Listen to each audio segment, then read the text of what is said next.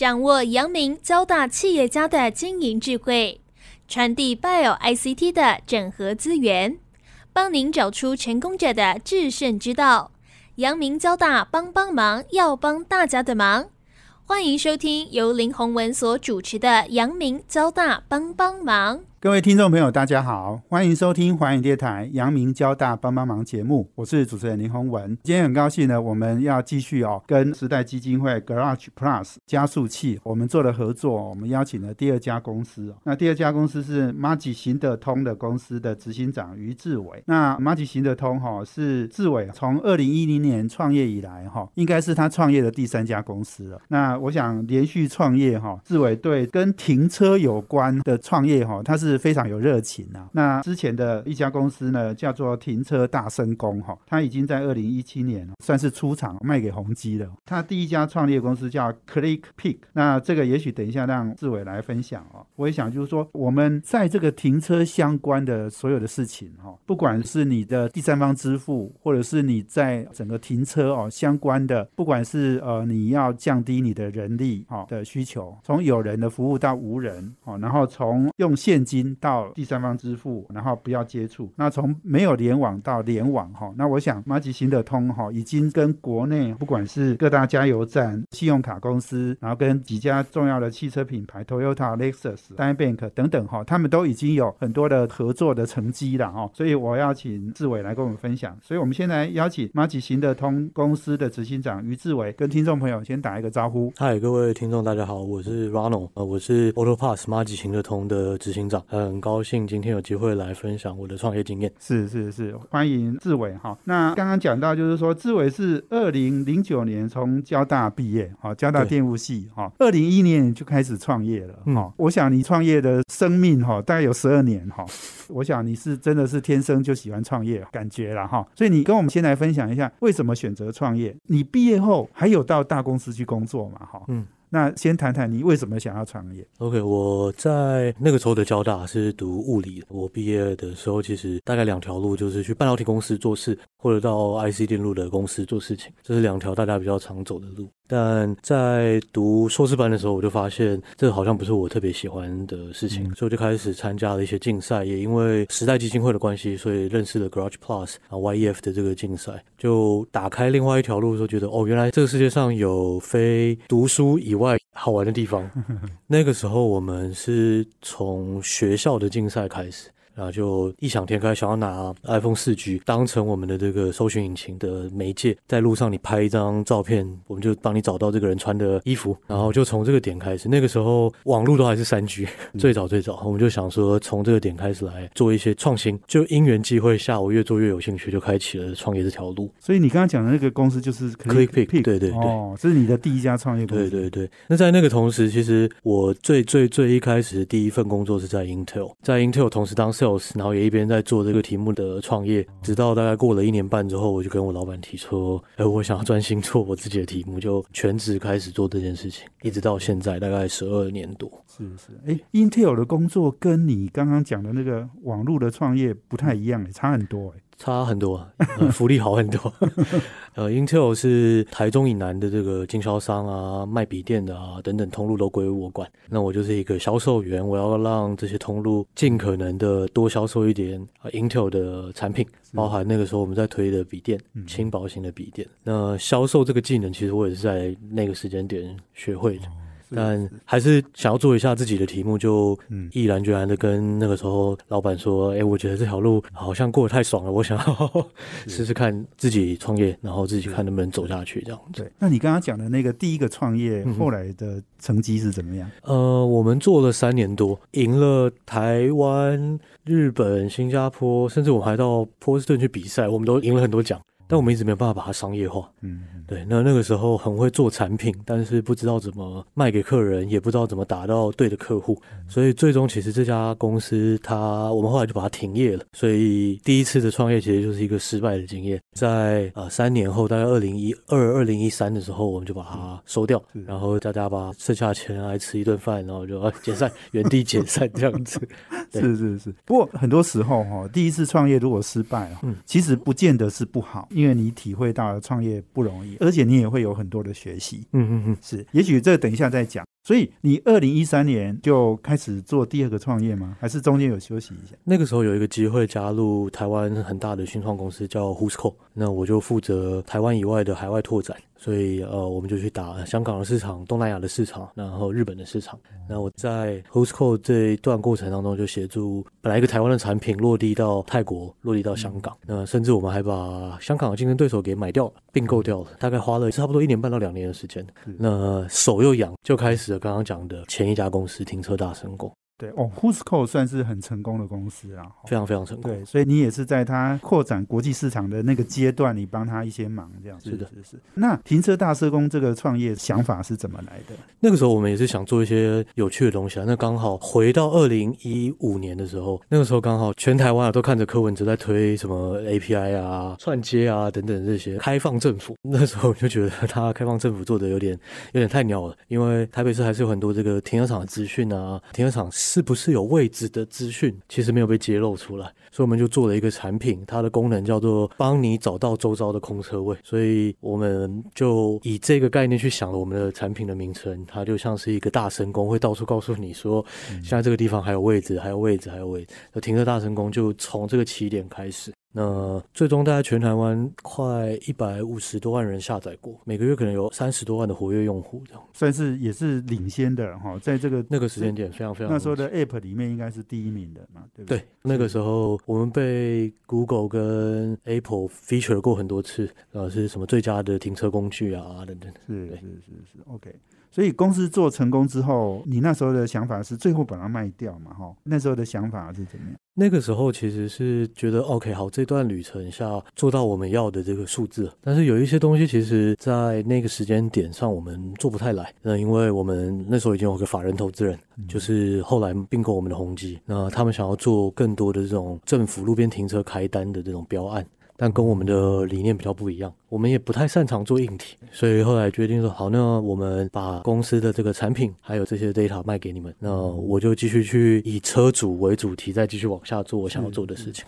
那卖给宏基，他们之后还有继续再让这个 app 再继续使用吗？有有，现在其实还还是可以用。对对对对，所以它还是叫停车大神功。对，现在还是叫停车大神功。哦，所以它是一个 app，你只要下载来还是可以用，还是可以用。OK。后来我们在这家公司下面，我们就推了自己的产品，叫车马吉。那也从车马吉这边开始去架构我想要做的这种呃，Auto Pass 这个金融的服务，跟车主支付有关的这种平台，这样子。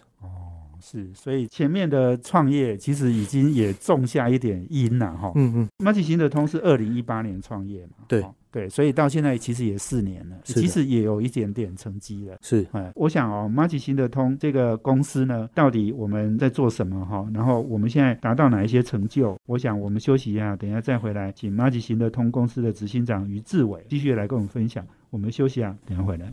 欢迎回到环宇电台杨明交大帮帮忙节目，我是主持人林宏文。我们这节目在脸书上有粉丝团，在 Pocket 上面也可以直接哦 download 下来听哦。那我们今天邀请的贵宾是 Garage Plus 哦，也就是时代基金会的加速器，他们育成的公司啦哈。马吉行得通这家公司，那这家公司的执行长于志伟哦接受我们访问。那刚刚在讲到志伟的三次创业哈，第二次是停车大升功，第三次是马吉行得通，其实都跟停车有关。不过我们似乎是越做越深入，而且做的技术深度、哈广度，其实也是更开阔的哈。所以你刚才讲，就是说停车大施工卖给宏基，那是二零一七年嘛。那之后你又衍生了二零一八年的这个马吉行得通的创业，你要不要讲一讲这中间有什么观点？怎么样又产生这样的一个创业的理念？那个时候我们在做前一个产品的时候，就有发现，其实不是每一个人天天都需要找车位。假设我们每天都来环宇广播电台的话，其实我大概知道这附近的停车场。但是其实开车的人很多，我们想要服务的是所有开车的车主。我们就在进一步的往下去想，开车的人他碰到的困扰有什么？其中有一个我们观察到的事情，就是缴费这件事情是麻烦的。比方说，很多人会告诉我们，他的路边停车的单子有的时候飞掉了，或有没有缴，他其实不知道。比方说，他会告诉我们，当他去卖场的时候，去演唱会的时候，他不想要一堆人排队在那边按缴费机。对，甚至有的时候，我自己就发生过，在下雨的时候，你还是要打开车窗去按停车场的入口，或者是说你要把你的信用卡交给加油站的服务员的时候，这就是困扰。所以我们就从这个底下开始去。想，如果今天我们去架构一个未来二十年的行车支付的系统，它会长成什么样？第一件事情是肯定不能够是用现金或掏出实体的信用卡。第二件事情是我们希望用车子上面大家都可以识别的 ID 叫车牌来完成这个支付，所以就开启了这个 Auto Pass 的概念，是用车牌当做支付工具的一套新车的这个出行系统。一开始我们放到加油站，提供给加油站的这个服务员来使用。那加油站的服务员就发现，他们不再需要去拿客人的信用卡，再跑到 Kiosk 里面刷卡，完再跑回来。嗯。那在眼镜到是，现在全台湾大概有接近八个 percent 的人用我们的路边停车缴费，因为每一天我们会帮他去问县市政府，哦，我还没有欠费，还没有缴掉，他们不再需要自己主动拿这个缴费单去呃 Seven Eleven 啊全家做缴费，所以系统可以直接告诉他们说你有没有欠是。停车费，然后你就可以自动扣缴。对 Auto Pass 这家公司，我们最想要做到就是给车主一个更好的行车体验，就让你专注的享受你这个开车过程的事情，其他一些蛮繁琐。的啊，其他一些会花耗你精力的，就算只是一点点，我们都想要把它改善，所以就架构了这一套的系统，然后一直到现在。我请问你一下，你刚刚讲说用车牌哈去付款，嗯，那我看到现在很多停车场，它是进去它就是辨识你的车牌，嗯，所以我们通常去你刚刚讲 kiosk，我去缴款的时候哈，嗯，哎，你就按你的车牌号码，它就跑出来就多少钱啊，你就付掉这样。对，可是你的方法跟这个应该不太一样，对不对？不一样，我们就希望当你要离开停车场的时候，你就走到你的车子里面，把车子开出去就好了，它就自动缴了。对，出厂的时候本来就会有 camera 去看你的车牌。那这个车牌，如果你在注册在我们的系统里面，我们就会自动去判断说你要用什么样的付款方式来配啊，你要用什么？如果确定这张单是可以缴费的，我们就帮你缴掉。所以别人还在缴费机排队的时候，对 你就可以直接开出去。哇，这样听起来就是第一个，你就是反正到了停车场就车子开进去，嗯，然后出来的时候就开出来，就什么事都不用管，车门也不用摇。是是，我们觉得。这个才是所谓更好的行车体验。那我们不应该花时间去排队等待啊，或者是说在加油站的过程当中，你要把你的信用卡交给别人，或你要把你的手机交给别人。OK，所以你刚刚讲的就是说停车场可以有这种服务，那加油站也可以有这种服务。对我们现在的服务场景有停车场、加油站、路边停车缴费。嗯那今年开始我们还做了洗车，还做了充电。那基本上就是车主所有开车上路要的东西。我们慢慢把它补起来。那所以你刚刚光讲这五个哈，五个这种应用场景，牵涉到的公司就非常多哎。非常非常多哦，就是你刚刚讲停车场，那加油站哦，那怎么洗车充电？嗯嗯，这个相关的公司可以说很多都是你的客户群呐，哈。是是是是，所以我们最主要服务的其实也是这种各大集团，像是刚刚呃您提到的有 Toyota、有 Lexus，他们的产品里面就已经内建我们的服务。那像银行有一些网络银行，它会有代缴的服务。那 Line Bank 也是我们的客户。再以加油站来说，像全国加油站这个品牌和中油的加油站，他们所推出的 APP。里面也有支援我们的服务，那我们就是这些品牌在出行上面的合作伙伴，最佳的支付啊，呃，体验的合作伙伴。帮他们把本来的服务场景变得更大、更丰富。那品牌里面的客户呢，他就可以继续用全国加油站的 APP，或者他可以继续用 Line Bank 的 APP，在生活当中支付他的停车费或支付他的这个加油费用。我们一个一个来，我觉得这每一个应用场景可能它都有一些不一样的哦应用的方式。你刚刚讲就是说，像停车场应该是比较明确的，就是反正车子开进去、开出来，反正你都不用管。没错。所以这件事情你帮大家做到了，就是支付。哦，还有辨识，还有你刚刚讲的，你如果有掉了，你如果没缴到，你可以催，你可以帮他整合，然后给他这些资讯，这样是是是。嗯，其实如果以我们刚刚提到的加油站的场景来说，我们大概有二十几个到三十几个这种果菜的物流车，他们跑果菜市场的，那这些司机每天就是去果菜市场载货，嗯，然后再到各个通路去把货交给对方。那他们跟我们合作的时候，就是司机到加油站，他不用再像以前，他要自己先带电钱。嗯嗯，因为所有的东西资讯都已经被线上化，那我们会统一跟国泰公司的会计请款哦，结算这样子。对，那以前司机得先垫回来之后，他可能要跟会计小姐请款，那会计小姐每天都要处理一堆发票，然后他还要去看说，哎，这张发票为什么没有打统编啊？这个发票看起来好像不是加油路径的加油发票，是有作弊的嫌疑。对对对，所以我们在不同场景其实有很多不一样类型的客户，有一块的客户就是我们今年。年开始发展的，在这种更传统的产业里面，哦他们本来每天这样送货啊、运货就已经很辛苦，我们就帮他把生活变得更单纯，所有的账我们都帮你处理。那当时我们在做这种国泰市场的时候，就有台湾的这个大的租赁公司找上我们，那就是台湾的 iRent，它全台湾总共有三四万辆车撒在各个县市里面，它要让车主更方便的租车，但是很多租车的费用它就需要资讯化，他就找上我们来帮他做服务的串接。现在 iRent 已经是我们在企业客户上面最大的一个客户，哦，我们帮他处理每一天每一天的停车费，每一天每一天这种路边停车单，让他们的会计人员不用忙于缴费，或者是有的时候一张二十块的缴费单被催缴，他可能要付三十块的罚金。哦，是是，诶，艾润真的还蛮方便。我跟我儿子曾经租过，嗯，我儿子很会处理这个哈，在附近的停车场，诶，有一台艾润我们就去租。没错，诶，他好像 A P P 按一按哈，他也不用去拿什么钥匙，他是可以用 A P P 开门。没错。对，那所以我们就是诶这样租车，然后还到原来的停车场就好了，诶都没有跟人接触，诶你刚刚讲的还到原本的停车场或另外一个停车场，那就是也是我们提供的，我们让他们可以在我们所有的停车场里面自由的租还车，所以对 iRent 的用户来说就很方便，他可以到任何地方取车还车，也不用担心停车费的问题。哇，所以哈、太多这些方便的事情哈、我们不知道原来就是我们马吉行得通做的啦哈。所，以我们今天访问的是马吉行得通公司的执行长于志伟。那我们休息一下呢，等下再回来哦。其实刚刚讲到还有很多的应用哈，其实大家可能之前都无法想象哈，不过现在都是可行的哈，而且甚至每一个人都已经在应用了。我们休息一下，等下回来。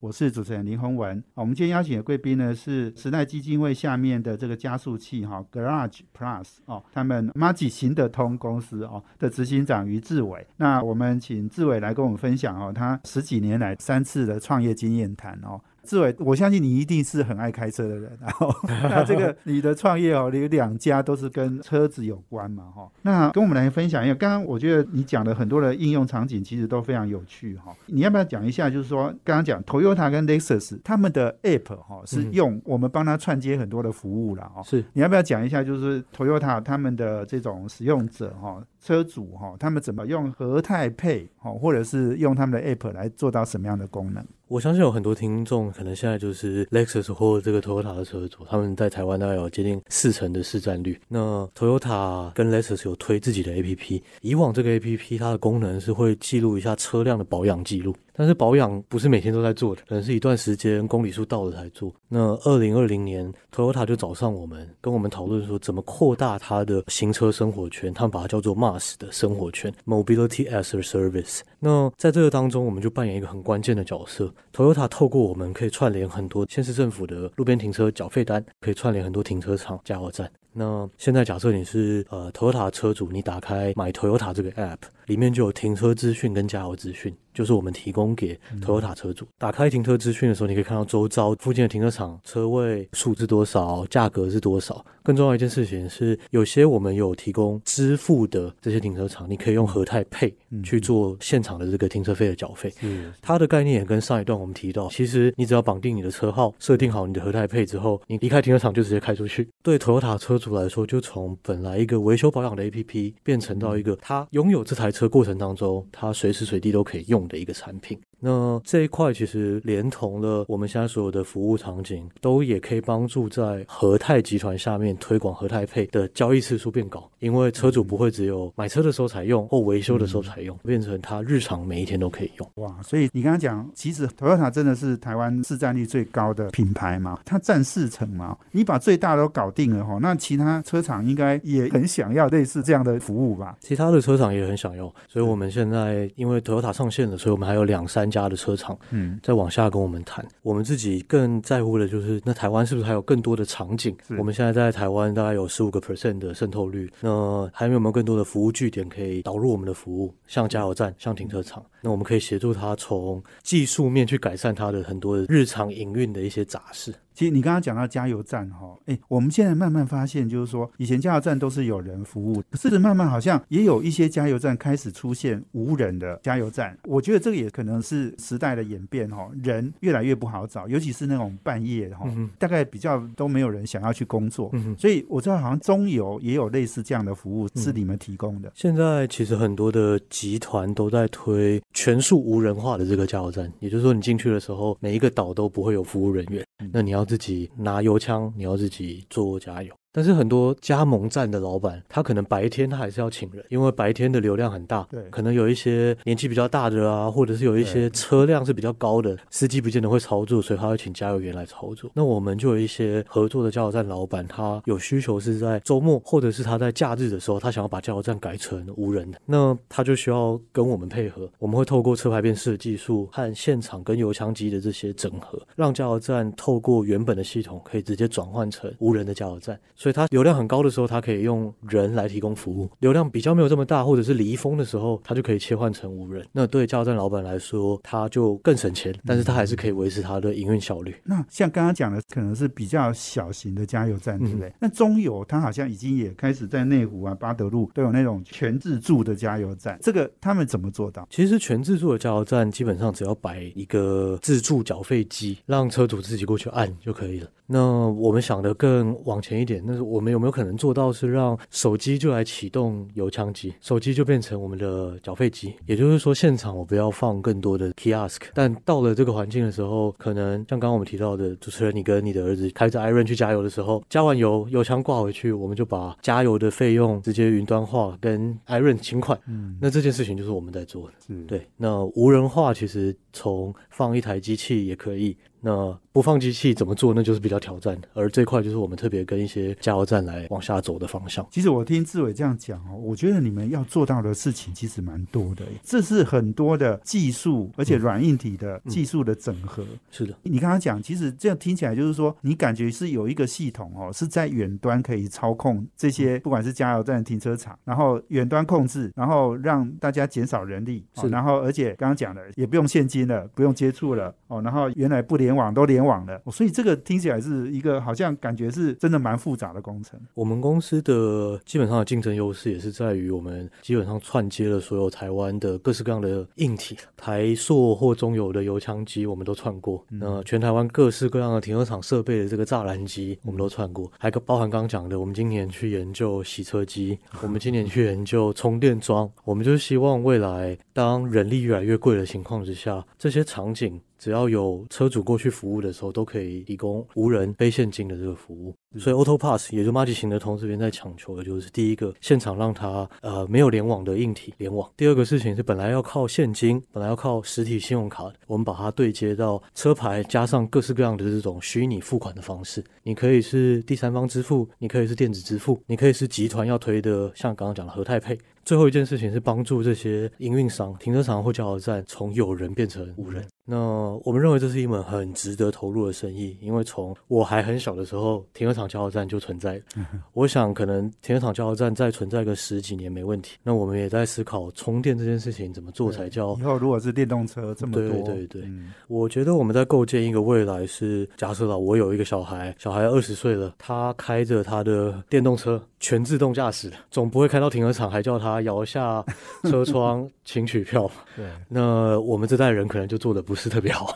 对，我们应该把我们的生活变得更便利才对。的确哈，我觉得你刚刚在讲到这个场景哈，事实上已经都可以预期得到哦。因为你说电动车的确它的销售量现在比例是越占越高了哦。那另外一个，它人就是越来越贵啊，其实也越来越难呐哈。是，所以所以你一定要满足这种人性，没错，能够满足人性的科技呢，哎，它就是好科技。是，所以我想你走到今天这样的一个位置哈，我想马奇行得通。哎，你刚刚讲说有八十 percent 的是用我们的这个系统在做，有八个 percent，八个 percent 的车主在用了。对，所以这个其实也是不容易的事情。嗯，我们花了二零一八年到现在，其实四年多走到这里。那全台湾大概一千多个服务据点，然后八个 percent 的车主在用我们的服务，算是走了很久，也走了蛮远的。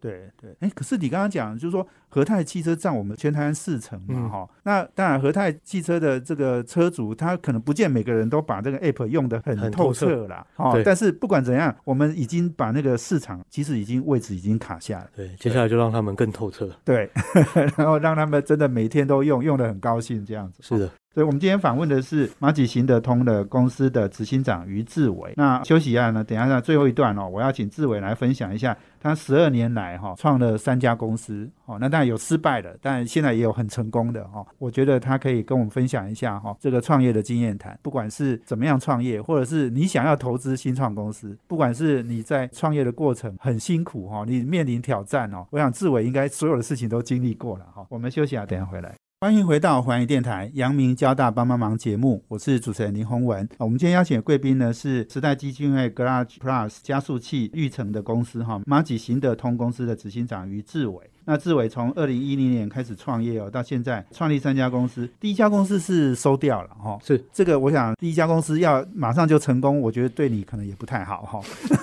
有失败经验其实是学习才会多哈。嗯，我是不是请志伟你来跟我分享一下，你创立三家公司，你也参与了 Who's Call 比较早期的国际化的这个阶段，跟我们讲讲整个在你创业的过程里面，你看到了你觉得最大的体会，还有你觉得你想要跟大家分享的东西。嗯，我觉得创业的过程是一个把自己摆在压力锅的环境里面，去很快速的、充其量很大的去体验很多事情。嗯包含了你的产品有没有人用，你的产品有人用之后有没有人要付钱，你的产品有人用，有人要付钱了，那有没有人要跟你一起经营这家公司？有没有人要为你工作？还有从资本的角度，可能会是投资人买不买单，投资人觉得它是一个 feature，还是一个 product，还是一个很大很大的题材。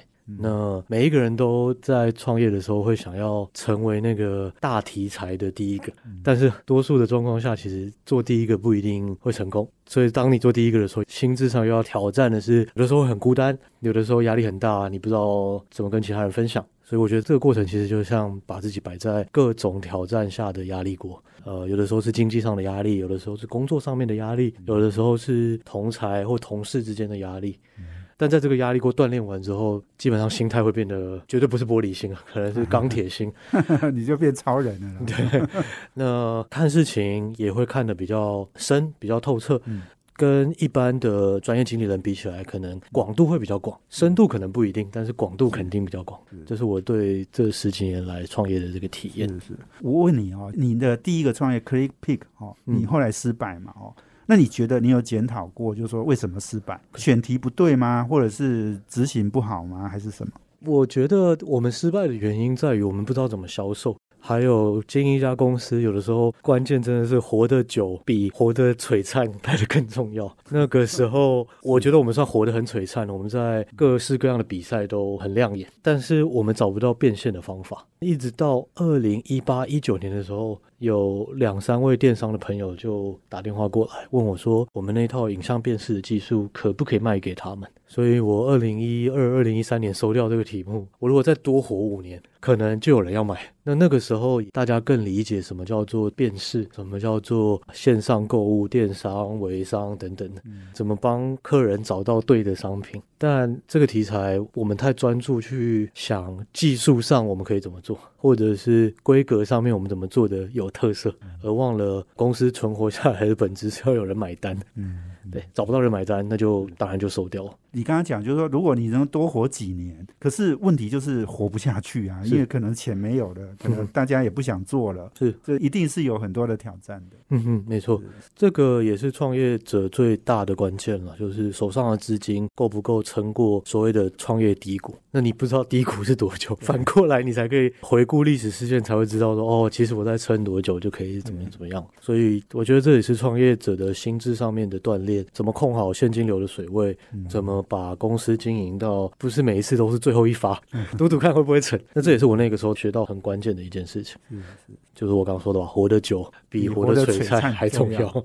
这个其实不只是创业是这样哦。我觉得我们常常讲啊，你找工作，你也是要不是那个几年薪资很高，那之后没有了哦，嗯你应该是人家说哦，你要赚的久比赚的多要重要啦。是赚的久，通常就会赚的多。对，因为一直累积嘛，哈、所以这个很好的一个经验谈哦。哈，那我请教你第二个创业哈，停车大升工，嗯后来卖给宏基，嗯可以请问一下你卖的价位好不好？然后倍数是多少？然后你满意吗？OK，以现在来看的话，因为做了这个决定，我有机会在二零一六的时候成为一些小公司的天使投资人。那这一件事情是一一直以来我很想做的，去用我手上有的资金帮助公司成长。那其实马吉型的投资家公司，多数的资金也是来自卖掉停车大成功，所以我觉得卖的漂亮吧。倍数是多少？我有点忘记了，反正忘记哦。就是我们公司前两三年的资金来源都是这一次的这个结果来看，我觉得金额上面还有我可以做的事情也变多了，我觉得蛮好的。那所以应该这样问哦，就是说这两次的创业，我感觉哈、马体行得通可以创造的价值，可以创造的市场的商机哈、应该是大更多了，对不对？哦，嗯因为它事实上它是一个功能更广，然后更强哈、而且也是提供大家非常重要的一个应用哦，所以看起来应该是机会更多了。这个是不是也是因为你不断的创业，然后你累积了很多的经验哈、所以你看到这个题目是可以做的。当然，它这是一个更困难的题目，嗯但是你们如果也做得更好的话，那是创造价值就更大了。我觉得随着年岁渐长，看的事情比较多之后，也理解到刚上一段我们提到什么是一个功能，还有什么是一个产品。和什么是一个大的服务？那我们整间公司投入在的市场是一个人类运行很久，从福特开始 研发汽车到现在就一直有的行为。那这个行为我看起来它会继续延续下去。那第二个事情，它是一个很传统、很传统的产业。我们所服务的停车场、加油站都是以科技化来说，他们是比较后段会被科技化的。对，那这蛮适合我们这种属性的公司。最后是我们不想做终端服务消费者的，我们来服务这些品牌，像中油、像全国加油站来服务这些消费者，也是这些年慢慢累积下来自己的经验想法。那对我来说，这个题目比前面的几次创业的挑战度难上的等级更高。我现在也还在解很多棘手的问题，嗯，但确实我自己看到它的 upside 很高，而且如果有一天像刚刚我们讨论的这个八十 percent 的车主都用了，功德圆满了。那个时候台湾已经可能只是你的其中一个布局啦，你可能要往外哈海外去扩展。我想你也有海外扩展的经验嘛，哈、嗯对，这个应该是你可以做的事。是这件事情也是今年疫情比较趋缓的时候，我们开始有动起来，去联系各个国家我们以前联系的合作伙伴，确定一下你们还好吗？有没有什么我们以前 谈到一半的东西可以继续往下走？那这两三年因为疫情的关系，台湾其实我们的表现还 OK，但是别的国家呃有些人他就停滞在那个地方了，所以反而给我们这种比较小的公司有机会可以一起谈谈看合作。而且听起来，其实你这些都是可以复制的哈，因为刚刚讲了就是说，我相信全世界的加油站啊，哈，然后停车场一定也都是数位率比较低的，是好，那所以我们应该我们的能量，我们都已经做好了嘛，这些东西可能搬过去，当然还是有一些国家啊或文化的不同，但是你终究这个需求是类似的，是，而且像 Toyota，很可能它其他国家它也要发展类似的 app 啊，嗯哼。我们应该帮得上忙嘛。是我看到的也是，当服务可以被 API 化之后，它其实就没有地域上面的限制对，它其实只有硬体串接的开发，还有这个文化上面我们怎么跟当地的企业做合作。那这就是我刚刚说的，我们还有一些接下来艰难的挑战要过。是没错，你刚刚讲的哈，用手机就可以启动那个加油枪哦，哇，嗯我觉得光这件事情就很酷了哈。嗯，这个的确是可以创造很多新的应用跟商机了哈。所以今天我们非常谢谢哦，马吉行得通公司的执行长于志伟接受我们访问，谢谢，谢谢。也谢谢我们听众朋友的收听。阳明交大帮帮忙，要帮大家的忙，下周见，谢谢，拜拜。